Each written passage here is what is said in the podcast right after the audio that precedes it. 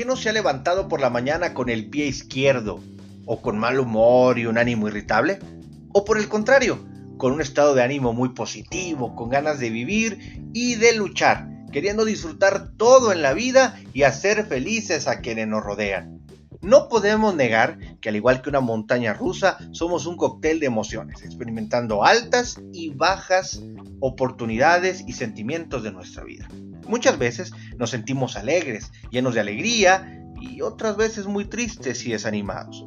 Eso no es nada extraño o negativo en nuestra vida como algunos quieren creer, pues como humanos así fuimos creados, como seres emocionales. Pero la primera pregunta que puede aparecer es ¿qué son las emociones? Según el diccionario de la Real Academia Española, una emoción es la alteración del ánimo intensa y pasajera, agradable o penosa, que va acompañada de cierta conmoción física. En el sentido más literal, el, diccionario inglés del Oxford lo define como una agitación o perturbación de la mente, sentimiento, una pasión o cualquier estado mental vehemente o agitado. Muchas veces confundimos los sentimientos con las emociones y entonces los usamos indistintamente como si fueran lo mismo. Pero como acabamos de ver en las definiciones, un sentimiento es el estado afectivo.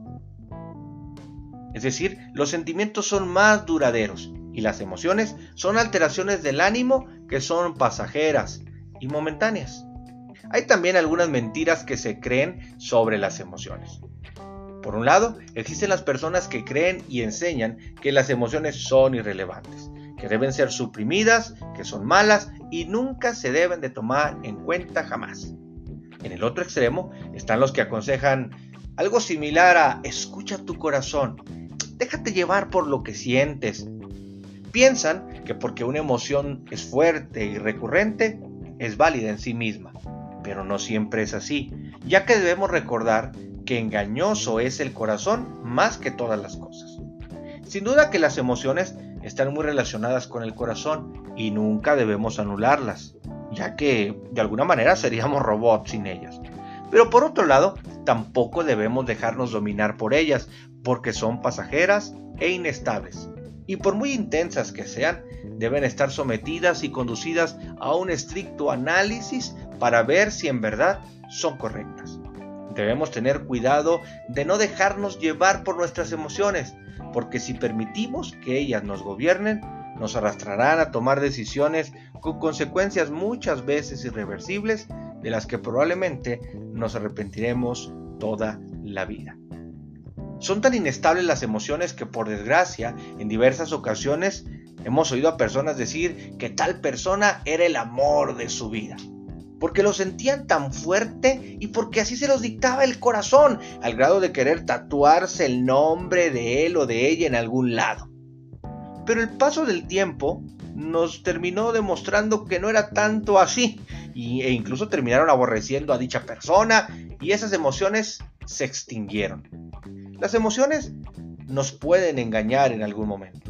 Por eso, la solución es que siempre debemos juzgarlas a la luz de la verdad y de lo que es realmente correcto. ¿Cómo podemos tratar las emociones? Primero, proteger nuestro corazón. Un proverbio muy famoso dice, sobre toda cosa guardada, guarda tu corazón, porque de él mana la vida. Guardar nuestro corazón no es esconderlo o ponerlo en algún lugar donde nadie lo vea, sino llenarlo de sabiduría, anteponiendo por encima de las emociones los correctos principios y las actitudes que debemos seguir para no lastimar a nadie ni salir lastimado. Número 2. Utiliza la razón. Lo triste y peligroso es cuando nos dejamos llevar solamente por emociones y dejamos a un lado nuestro razonamiento. Esto puede traernos consecuencias graves. Por supuesto que las emociones son importantes, siempre debemos tomarlas en cuenta, vivirlas, disfrutarlas, pero a la luz de una correcta reflexión con la razón. Debemos siempre apelar a la razón emanada de los principios correctos y de la búsqueda del consejo de nuestros padres, amigos, autoridades, gente que realmente nos pueda ayudar, que puedan darnos una perspectiva que nos ayude a reflexionar mejor el momento. Y número 3, someter nuestras emociones a los principios. Una vez que reflexionemos y percibamos que una emoción, por muy fuerte que ésta sea, nos vaya a orillar a romper reglas, valores, dañar a alguien o destruir principios, seguro que no es correcta y nos dispondrá entonces a consecuencias nefastas. En esos momentos es donde debemos someter las emociones y usar el dominio propio y la disciplina. Podemos concluir entonces diciendo que las emociones son importantes, son parte de nuestra vida, debemos vivirlas, debemos disfrutarlas y es normal que tengamos que sentirlas. Pero estas no deben determinar nuestro valor ni nuestra identidad. Nuestro valor y nuestra identidad deben estar basados y anclados en la verdad de Dios. A veces no sentimos la verdad, pero la verdad es verdad, lo sintamos o no. Solamente debemos creerla y respetarla. La verdad no está determinada por lo que yo siento que es, sino por la realidad. Las emociones son parte de nosotros, totalmente de acuerdo, pero no debemos guiarnos solo por ellas, ni dejar que éstas dominen nuestra vida y nuestras decisiones. Debemos escucharlas, estar atentos a ellas, pero también debemos filtrarlas con la razón y llevar siempre cautivo nuestros pensamientos y nuestras emociones a la verdad.